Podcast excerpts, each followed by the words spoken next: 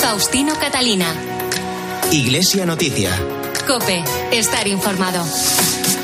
Domingo 12 de junio de 2022, son las ocho y media de la mañana y tras conocer las noticias de esta calurosa jornada con Antonio de Raiz, llega el momento de contarles en los próximos minutos, hasta las nueve, que llegará la transmisión de la Santa Misa, los principales asuntos de interés en la información religiosa de estos días. Hacemos hoy este informativo en la cadena COPE con David Torrenova en el control de sonido y Nacho de Gamón y Manu Torralba en la producción. Saludos de Faustino Catalina, titulares. Ayer sábado se celebró en la Fundación Pablo VI de Madrid la asamblea de clausura de la fase diocesana del Sínodo en la que han participado más de 200.000 personas de toda España. Mientras tanto, en este domingo de la Santísima Trinidad y con el lema La vida contemplativa, lámparas en el camino sinodal, se celebra la jornada pro orantibus dedicada a los religiosos de clausura. Recordaremos la jornada de estudios sobre la prevención de abusos en la Iglesia, mientras el servicio jesuita a migrantes pide una vez más la desaparición de los centros de internamiento de extranjeros. El Papa, que mañana recibirá en el Vaticano al ministro de la Presidencia, Félix Bolaños, por indicación de los médicos, ha pospuesto el viaje a la República Democrática del Congo y Sudán del Sur previsto del 2 al 7 de julio. Faustino Catalina. Iglesia Noticia. Cope, estar informado. Ayer sábado se celebró en la Fundación Pablo VI de Madrid la asamblea final de clausura de la fase diocesana del sínodo que se inició el 17 de octubre del pasado año. Durante estos meses se ha realizado un proceso de escucha y discernimiento que se ha concretado en la recopilación del trabajo de las asambleas particulares celebradas en las 70 diócesis españolas, con la aportación de la vida consagrada, de movimientos, asociaciones y todos aquellos colectivos o personas individuales que han querido sumarse a esta invitación del Papa Francisco. Estima que en este proceso han participado unas 215.000 personas hasta llegar a la síntesis final realizada por el equipo sinodal de la Conferencia Episcopal Española que ahora se enviará a la Secretaría General del Sínodo. En esta jornada de clausura estuvo ayer Nacho de Gamón. Buenos días. Buenos días, Faustino. Un ambiente de alegría y esperanza, de comunión y participación y también de fiesta. Recorría ayer la Fundación Pablo VI. 600 personas, entre los que había más de 360 laicos, 58 obispos, 80 sacerdotes y seminaristas, participaron en este broche final de la fase diocesana, que no del sínodo, que continúa. Abrió el acto el presidente de la Conferencia Episcopal Española, el cardenal Juan José Omella, quien decía que la Iglesia tiene el sínodo en su ADN. Todos nos hemos puesto en camino, invitados por el Papa. Caminamos juntos y el camino es largo. Hemos empezado, pero es un camino largo. Y el Papa nos ha puesto tres verbos que nos ayudan a acertar en ese camino. Encontrarse, escucharse y discernir. Después de los saludos llegó el momento de los testimonios, algunos en vídeo y otros presenciales, como el de Aarón, un interno que participó en el grupo sinodal que se formó en el centro penitenciario de Teixeira, en Galicia. Para nosotros el sínodo ha sido la ocasión para sentirnos escuchados por la Iglesia, porque, por lo menos en mi caso, no había sido, no había sido la Iglesia la que se había alejado de mí, sino que había sido yo la que me había alejado de la Iglesia, llevando el camino que no era el correcto. Para mí lo más importante, porque yo lo recuerdo y esto, recuerdo que fue bastante unánime y es que necesitábamos que la Iglesia nos brindase, como nos estaba haciendo, esa ayuda espiritual para encontrar el perdón. Tras los testimonios llegó el momento más esperado, la presentación de la síntesis de los trabajos que se han realizado en las 70 diócesis españolas españolas desde octubre de 2021. Un documento que recoge las necesidades que tiene la Iglesia para estar más cerca de todos. Entre ellas, revaluar el papel que juega la mujer en la Iglesia, una mayor formación para los laicos y sacerdotes, la adaptación del lenguaje y la preparación esmerada de las ceremonias para hacerlos más comprensibles y tres urgencias. Crecer en sinodalidad, superar el clericalismo y promover la participación de los laicos. Isaac Martín es laico de la Archidiócesis de Toledo y miembro del equipo sinodal de la Conferencia Episcopal Efectivamente, entre las distintas voces que ha suscitado el espíritu han resonado con fuerza particularmente dos ideas la complementariedad de las tres vocaciones en que se concreta la llamada universal a la, santidad, vocación a la vida consagrada, vocación al sacerdocio, vocación laical, y derivado de ello la corresponsabilidad de los fieles laicos. Esa síntesis se sometió al parecer de los participantes en la Asamblea, que detectaron algunas ausencias que serán incorporadas al documento. Ya por la tarde, en la misa de clausura que presidió el presidente de la Conferencia Episcopal, el cardenal Omeya, recordó que este sínodo no acaba aquí, que es un camino que debe ayudarnos a escuchar a todos y sacar lo mejor de cada uno. Es necesario romper los muros que nos separan y tender puentes. Que estos trabajos del sínodo nos enseñen a acoger a los demás, a superar las diferencias y a contemplar nuestros hermanos con la mirada de Dios Padre. Seamos una iglesia sinodal como la que nos pide el Papa Francisco, una iglesia en salida, misionera, familiar, con las puertas abiertas. La asamblea final del sínodo concluyó con un acto de envío que realizó el secretario general de la conferencia episcopal, Monseñor Luis Argüello. La síntesis y las aportaciones de todos los grupos que han participado en este sínodo serán enviados ahora a Roma para la nueva fase del sínodo, la continental, que comenzará el próximo mes de septiembre. En este domingo de la Santísima Trinidad y con el lema La vida contemplativa, lámparas en el camino sinodal, la Iglesia española celebra la jornada Pro Orantibus. Los obispos de la Comisión para la Vida Consagrada destacan en un mensaje los pilares básicos de la vida contemplativa, la escucha, la conversión y la comunión de aquellos que lo han dejado todo para dedicar su vida a la oración y que son ejemplo para toda la comunidad cristiana. La secretaria de la Comisión Episcopal para la Vida Consagrada es María José Tuñón. Ellos no se van del mundo, están en el mundo a través de su oración, de su vida pues en silencio, en su vida de escuchar la palabra. Para nosotros diríamos que la Iglesia en España en este momento mira con agradecimiento, ¿no? Lo que suponen también estos hermanos y hermanas, pues como esa luz en medio de un mundo donde quizás ellos nos dan el rostro bello de haber elegido al Señor de la vida, ¿no? Ellos, mediante su soledad, el silencio, escuchan la palabra de Dios para ser esos focos y esos faros donde realmente el mundo de hoy pueda hacer contraste de sus vidas, ¿no? Son gente que testimonia el señorío de Dios sobre la historia y anticipan la esperanza y gloria futura. El cardenal Juan José Omeya, arzobispo de Barcelona y presidente de la Conferencia Episcopal, destaca así el testimonio de la vida monástica de Lora et Labora en el mundo de hoy. Las personas que se consagran a la vida contemplativa nos ayudan a valorar más nuestra vida sencilla de cada día. El testimonio de la vida monástica puede ayudarnos en un mundo lleno de ruido a encontrar un tiempo de silencio para estar a solas con el Señor. La oración es la tarea principal de todo aquel que ha recibido del Señor la llamada a la vida contemplativa. A través de la oración, los contemplativos participan en las alegrías y en los sufrimientos de los hombres y mujeres de su tiempo. Los contemplativos nos enseñan a encontrar a Dios en la creación, en los acontecimientos de nuestra vida y en el dolor de los pobres, de los enfermos y de los que sufren la soledad. Los inmigrantes recluidos en centros de internamiento, los conocidos como CIES, viven en pequeñas celdas, no tienen actividades de ocio y hay falta de personal sanitario. Unas condiciones que ha denunciado el Servicio Jesuita a migrantes en su informe anual sobre este tipo de centros, al tiempo que pide al Gobierno su desaparición. Manuel Torralba, buenos días. Buenos días, Faustino. La dodécima edición del informe sobre centros de internamiento de extranjeros lleva por título Territorio hostil, formas de hostilidad en los CIES. En él se acusa de forma directa al personal de estas instalaciones de agredir a los reclusos y tratarlos de forma vejatoria. Además, a la dirección de los centros también de ser responsables de las trabas que se les pone a los agraviados a la hora de denunciar estos hechos. Entre otras, que no se les proporciona a tiempo la documentación necesaria como obliga la ley.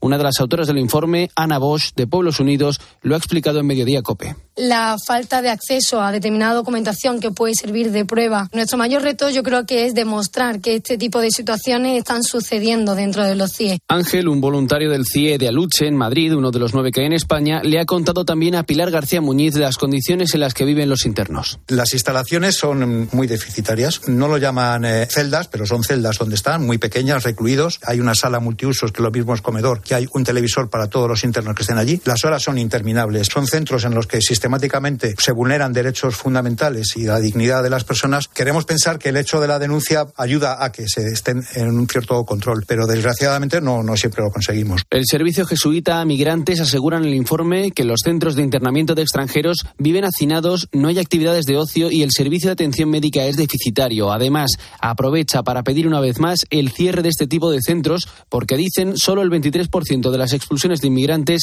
se ejecutan a través de los CIES, por lo que ni siquiera cumplen con el fin para el que fueron creados. La editorial PPC y el Instituto Superior de Pastoral de la Universidad Pontificia de Salamanca organizaron el jueves las sextas conversaciones PPC centradas en esta ocasión en los abusos sexuales de poder y de conciencia en la Iglesia de hoy. La apertura estuvo a cargo del secretario general de la Conferencia Episcopal, Luis Argüello. Sin querer, Dios me libre, disminuir la gravedad cualitativa de su importancia, en el seno de la Iglesia Católica y más aún cuando estos abusos han sido realizados por personas consagradas, quitar ni un ápice a esa responsabilidad, pero el ruido mediático y el ruido político contaminan la conversación y la hacen derivar a otro tipo de factores y eso también conviene decirlo y tenerlo en cuenta. En definitiva, el compromiso de la Iglesia en este campo no se cierra solo en la preocupación por lo que nos pasa dentro. El problema de los abusos en nuestra sociedad no ha disminuido, ha crecido. Entre otros participantes en este encuentro estuvo el director del Instituto de Antropología de la Universidad Pontificia Gregoriana y uno de los máximos especialistas vaticanos en este tema de los abusos, Hans Zorner. Nadie ha escuchado jamás mi historia y mi dolor. He viajado por 70 países con este tema. Y lo que he escuchado en todo el mundo es esto. A muchas víctimas basta escuchar la palabra tú has eh, sido víctima de abuso dentro de nuestras estructuras. A mucha gente basta esto. También se refirió Zollner a la necesidad de ser coherentes frente a los abusos. La inconsistencia, la incoherencia entre lo que pretendemos de ser y lo que realmente hacemos para mucha gente es razón, causa de un escándalo mayor y de una crisis mayor. Y por eso hablamos de una doble crisis, la crisis del abuso mismo y del, del ofuscamiento, del cubrimiento de los abusos. En la clausura de este encuentro, el arzobispo de Madrid, el cardenal Carlos Osoro, anunció el lanzamiento de Transforma, un proyecto que completa el denominado Repara, que comenzó hace dos años con el fin de transformar la sociedad y para que no se vuelvan a repetir los abusos en la Iglesia y en otros ámbitos a través de la formación de los sacerdotes y otras personas interesadas con el fin de hacer frente a las situaciones de abuso de conciencia, de poder y sexual que se dan hoy en el mundo y no solo en la Iglesia. Y nos detenemos ahora en las declaraciones a Cope Oviedo del arzobispo Jesús Sanz sobre el camino sinodal y algunos temas de la actualidad en Asturias. Nos lo cuenta Inmaculada Rivas. La posición de la Iglesia de Asturias no es nueva. Hace ya nueve años que la diócesis de Oviedo celebró su propio sínodo y marcó los retos a superar para conseguir un mundo felizmente distinto. Desafíos para hacer el camino junto a las familias, los grupos marginales, sin perder de vista la cultura, la política o las guerras que nos asolan. Ya entonces, recuerda el arzobispo de Oviedo, quedó claro que las mujeres y los laicos tienen mucho que decir en este camino compartido. En este compartir un camino junto con los pastores, los consagrados y los laicos, pues la mujer y el laico como tal emerge como tal, eh, para, para aportar lo que buenamente pueden dar, que es tanto y tan hermoso. También ha hablado Monseñor Jesús Sanz Montes en los micrófonos de COPE del grave problema demográfico que tiene Asturias con la pérdida y envejecimiento de la población y la tasa de natalidad más baja de Europa. Ha pedido al Gobierno del Principado más medidas, más ayudas para las familias y las mujeres y conseguir que vengan al mundo más bebés y evitar los abortos. Cuando no se apoya la vida, cuando la vida no, no nace por una especie de egoísmo en tantos casos, en otros es que no se puede, o cuando la vida que ya está concebida no se la permiten hacer, tiene una repercusión en el envejecimiento de una entera sociedad y también eso repercute en la Iglesia. El arzobispo está ilusionado después de haber ordenado recientemente a tres nuevos sacerdotes y siete diáconos. También está esperanzado en que el monasterio y la iglesia prerrománica de Valdedios, el Valle de Dios, ubicado en uno de los parajes más bellos de Asturias, en el concejo de Villaviciosa, se llene de visitantes con la nueva sala de recepción y los audioguías que acaba de estrenar. Faustino Catalina. Iglesia Noticia. Cope, estar informado.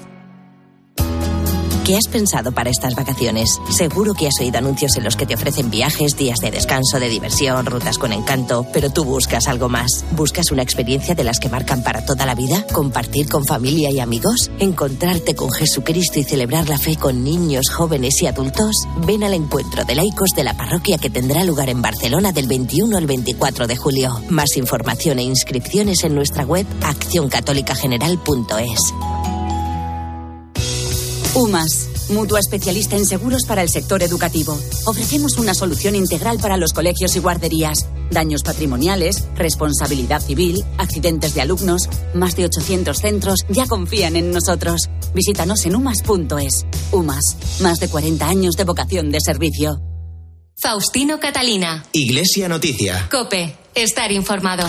Tiempo ahora en Iglesia Noticia para la actualidad internacional que comenzamos recordando el encuentro de la presidenta de la Comisión Europea, Ursula von der Leyen, con el Papa en la mañana del viernes, con la invasión de Ucrania y la crisis alimentaria entre los asuntos prioritarios. Por otra parte, mañana está prevista una audiencia privada de Francisco a Félix Bolaños, el ministro de la Presidencia, que es el competente en las relaciones con las confesiones religiosas. Corresponsal en Roma, Eva Fernández, buenos días. Buenos días. A última hora de la mañana del viernes justo después de conocer el contenido de la conversación que el Papa había mantenido con la presidenta de la Comisión Europea, Ursula von der Leyen, nos llegó la que se ha convertido en la noticia con más trascendencia de la semana. El Vaticano confirmaba que el Papa no viajará a la República Democrática del Congo ni a Sudán del Sur para seguir el consejo de los médicos y proteger la recuperación de su rodilla. Una decisión que no resultó fácil para el pontífice y que tuvo que tomar muy a su pesar, el ruego de los médicos para no echar por tierra la terapia de recuperación que venían realizando sobre su rodilla. Importante es el matiz que la Santa Sede ha querido subrayar. El viaje queda aplazado, no anulado. A pesar de su lesión de rodilla, el Papa no ha interrumpido el ritmo de su agenda y no ha anulado ninguno de los encuentros. Era la segunda vez que la presidenta de la Unión Europea se reunía con el pontífice. De lo poco que se ha filtrado del encuentro, sabemos que la invasión de Rusia sobre Ucrania ocupó la mayor parte de la conversación, unido a la gran preocupación del Papa por la crisis alimentaria que está generando la guerra. Y efectivamente, mañana el Papa recibirá al ministro de la Presidencia y Relaciones con las Cortes y Memoria Democrática del Gobierno de España, según ha confirmado el propio ministerio en un comunicado, puesto que la Santa Sede no acostumbra a avisar sobre este tipo de encuentros. Al finalizar la audiencia, Félix Bolaños dará una rueda de prensa en la Embajada de España ante la Santa Sede, aunque desde el Ministerio se subraya que el Gobierno mantiene con la Iglesia un diálogo constante y cordial, esta relación no resulta tan clara, puesto que la Conferencia Episcopal ha manifestado en diversas ocasiones su disgusto por el tratamiento que han tenido algunos temas y las filtraciones desde el entorno de Moncloa a los medios de comunicación de datos que no correspondían con la realidad, manipulando a la opinión pública. El sínodo de la Iglesia Ortodoxa rusa ha decidido el cese tras 13 años como responsable de los asuntos exteriores del patriarcado del metropolita Hilarión. Es el momento para el comentario desde Roma de Antonio Pelayo. Buenos días. Buenos días. El patriarcado de Moscú atraviesa uno de los momentos más críticos de su historia. Las posiciones de Kirill bendiciendo la guerra en Ucrania han suscitado movimientos de oposición nunca antes registrados. El 27 de mayo, Tres meses después de la invasión, el sínodo de la Iglesia Ortodoxa Ucraniana ha declarado su plena autonomía e independencia del patriarcado moscovita. No es un cisma, pero sí pone fin a un vínculo histórico entre Kiev y Moscú. El patriarca Onofrio ha condenado la guerra y ha pedido a los rusos que negocien con los ucranianos. Estos gestos de rebelión están minando la autoridad del patriarca Kirill, que permanece, sin embargo, amarrado a Putin del que se ha convertido en uno de sus más seguros y serviles aliados. Esta semana se ha hecho pública la destitución del número dos del Patriarcado de Moscú, el metropolita Hilarión de Volokolansk, que desde el 2009 dirigía el Departamento de Relaciones Exteriores. Ha sido degradado como metropolita de la Iglesia Ortodoxa húngara, que solo cuenta con un 1% de la población. La causa de su caída ha sido, sin duda, la diferencia de criterios con Kirill sobre la guerra devastada por el Kremlin.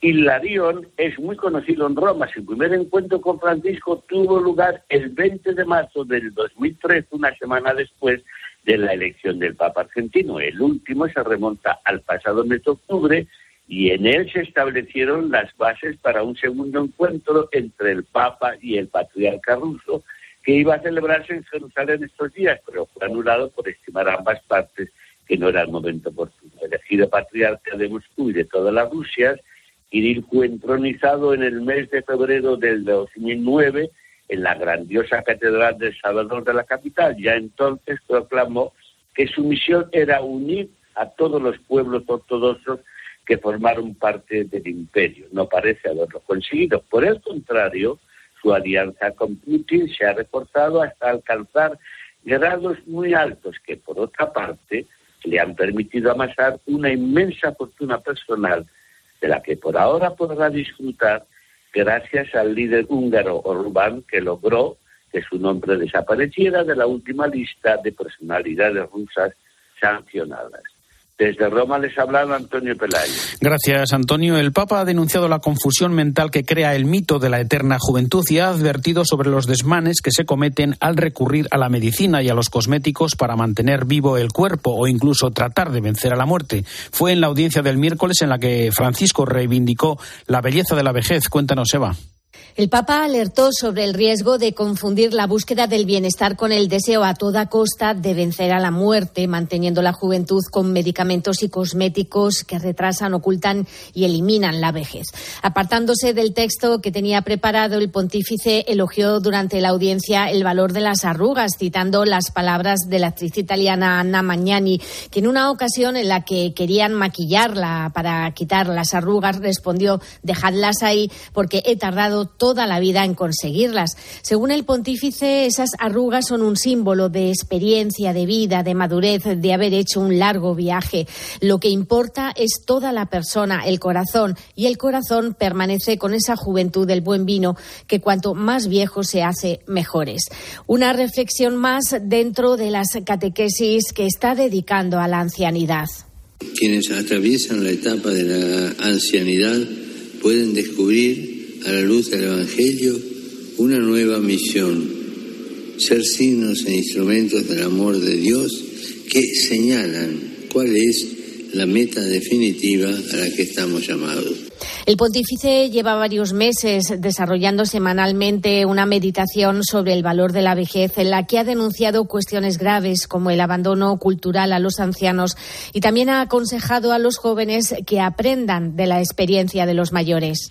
Gracias, Eva. En un vídeo ante la próxima Jornada Mundial del Migrante y Refugiado, el Papa invita a construir el futuro inclusivo en el que nadie quede marginado y plantea a todos una pregunta directa. ¿Qué significa poner en el centro a los más vulnerables?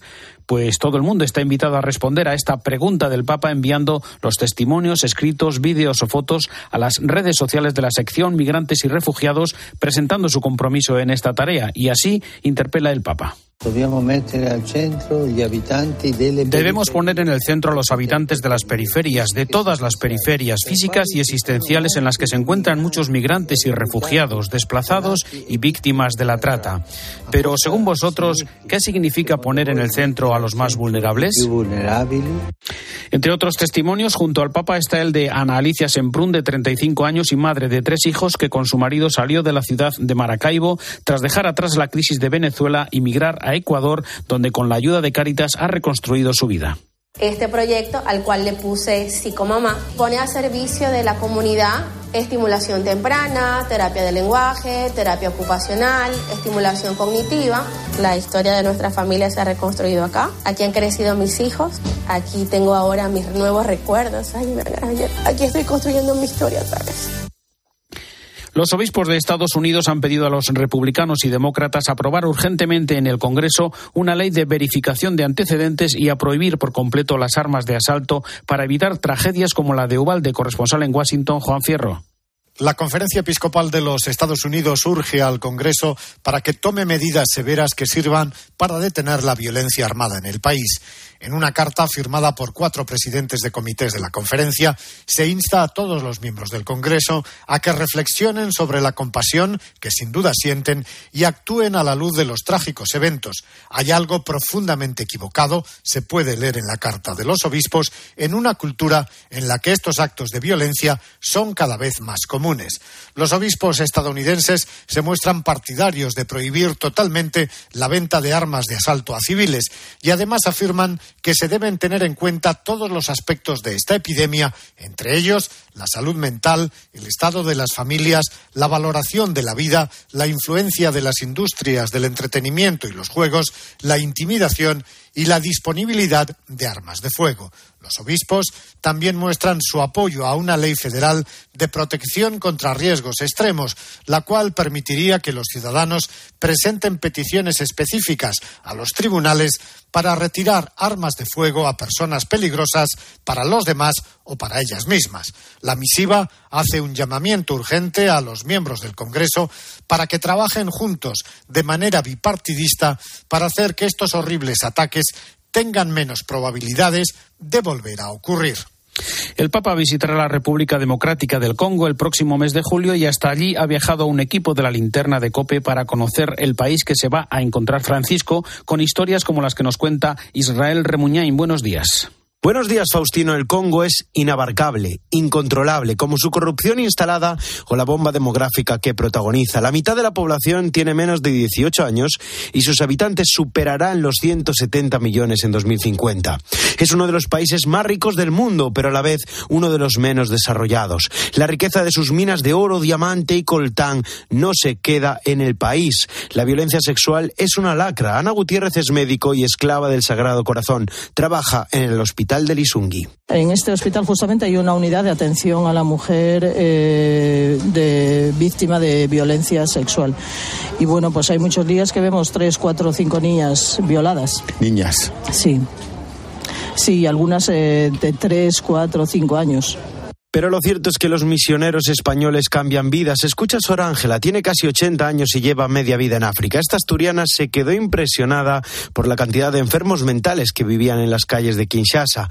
Por eso construyó una casa para acogerlos. El enfermo mental aquí es un desgraciado. Una persona que trae mala suerte, que tiene malos espíritus y que tiene que estar fuera de la familia. Y hay días, por ejemplo, en Matete hay que contar todos los días con 200 personas. Uno de cada tres niños en el Congo viven en la calle. Precisamente son los que acoge el padre Hugo en su casa, un orfanato llamado Mama Coco en el que viven 600 chavales. Muchos abandonados por sus padres a las puertas de la casa. Niños como Exosé, que gracias a este sacerdote chileno ha conseguido una vida digna. Y aquí eh, llegó la oportunidad de estudiar, eh, de crecer eh, a la familia. Fui tres años a la universidad, eh, estudió economía general y después dos años me especializó a la economía rural. En el futuro estoy pensando de dedicarme a la seguridad, alimentación. Historias que nos deja el Congo, un lugar caótico y extremadamente pobre en el que los misioneros llevan la esperanza. Este es el país que se va a encontrar el Papa.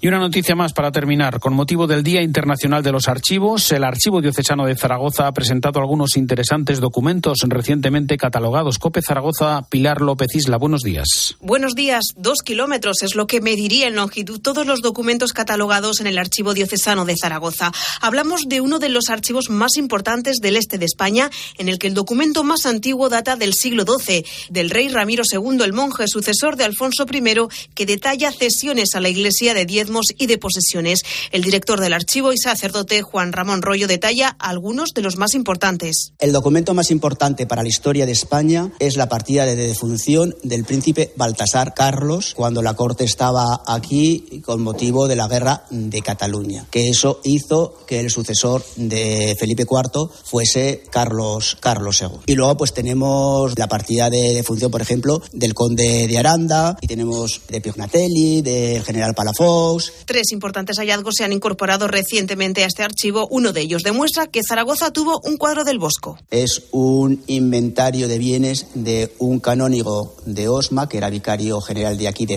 de Zaragoza, a finales del siglo XVII constan pues sus relaciones de bienes, aparece diciendo que había un cuadro original del Bosco. Destaca también un cuaderno de viajes de un político español de 1856 que cuenta su travesía hasta Tierra Santa y un documento de finales del siglo XIX con referencias al traje típico aragonés.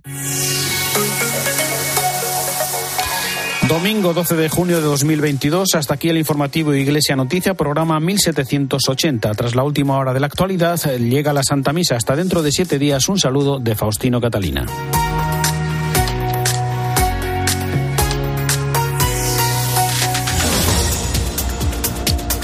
Buenos días. Argelia se reafirma en su ruptura con España en un nuevo comunicado de su Ministerio de Exteriores.